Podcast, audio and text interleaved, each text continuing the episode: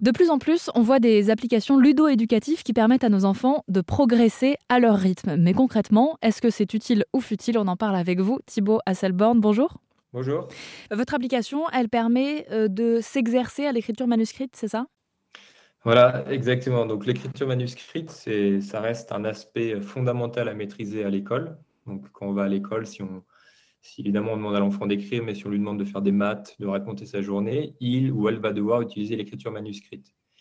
Et donc, si l'enfant a des problèmes dans la maîtrise de l'écriture manuscrite, il va ou elle va se concentrer uniquement sur comment former les lettres et ne va pas pouvoir développer d'autres aspects cognitifs comme les maths, la mémoire, l'organisation spatiale, etc. etc.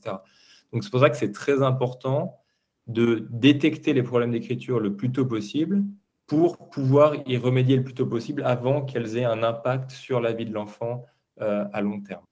D'accord, parce que c'est vrai qu'on pourrait se dire que euh, apprendre l'écriture manuscrite, ça se fait euh, avec un papier et un stylo. le fait de le faire sur tablette, si je vous suis, c'est que l'application permettrait en fait de proposer des exercices personnalisés en fonction du niveau de chaque enfant? Voilà, exactement. Donc le premier point, c'est que grâce à la tablette, on a accès à des informations qu'on n'a pas accès sur papier.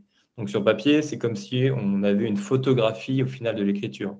Et l'écriture, c'est un geste qui est profondément dynamique. Et nous, grâce à la tablette, on capture justement toute cette dynamique de l'écriture qui nous offre des informations qui sont très, très importantes, beaucoup plus importantes que, que les aspects statiques et qu'on va pouvoir extraire. Donc ça, c'est pour la partie analyse. Et pour la partie remédiation, on peut apporter des jeux qui sont ciblés, donc, par exemple, euh, des jeux sur, le contrôle de la pression, qui est pratiquement impossible à faire sur papier, sur l'inclinaison. On va pouvoir aussi les adapter pour que ça corresponde au profil euh, de l'enfant.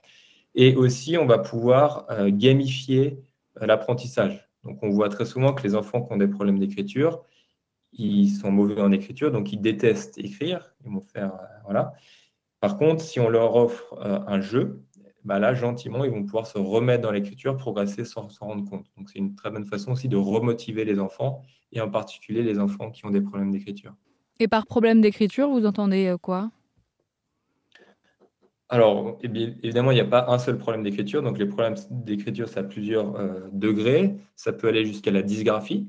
Donc, la dysgraphie, c'est des problèmes d'écriture sévères. Donc, euh, les statistiques montrent qu'il y a environ, enfin, environ exactement 8,6% des enfants en France qui sont euh, dysgraphiques.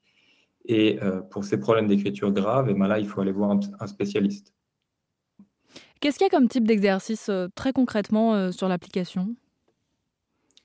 Alors, on a en tout 11 exercices pour le moment. On en rajoute chaque mois. évidemment, tous les exercices qu'il y a sur l'application, les idées ne viennent pas de nous. Les idées viennent des thérapeutes ou des enseignants et nous, on les implémente juste. Mais par exemple, il y a des activités pour faire travailler le contrôle de la pression. Donc ça, c'est quelque chose qu'on a vu dans la recherche qui est très important dans l'écriture. Donc les enfants ne maîtrisent pas le contrôle de la pression. Il y en a même qui vont jusqu'à arracher la feuille qui est en dessous d'eux. Et nous, on offre un exercice, par exemple, où on, contrôle un sous-marin qui avance de gauche à droite tout seul. Et la profondeur du sous-marin est contrôlée par la pression qu'on applique sur la tablette. Donc c'est une manière ludique d'entraîner le contrôle de la pression dans l'écriture. On a aussi des exercices plus classiques où l'enfant va devoir recopier des lettres sur euh, la tablette, mais où on donne des feedbacks visuels ou sonores. Donc, par exemple, si l'enfant il doit recopier des A, il recopie bien des A, la couleur de l'encre va devenir verte. S'il recopie mal, elle est rouge. Et par exemple, s'il écrit dans le mauvais sens, la couleur de l'encre est jaune. Voilà, c'est un autre exemple. Et on a 11 exercices en tout. Ils sont tous euh, différents et recommandés en fonction de l'analyse qui a été faite auparavant. Dynamilis pour euh, aider les enfants à améliorer leur écriture manuscrite. Voilà donc ce que vous proposez Thibaut Hasselborn. Merci beaucoup de nous en avoir parlé sur euh, l'antenne d'Airzen Radio. Merci à vous.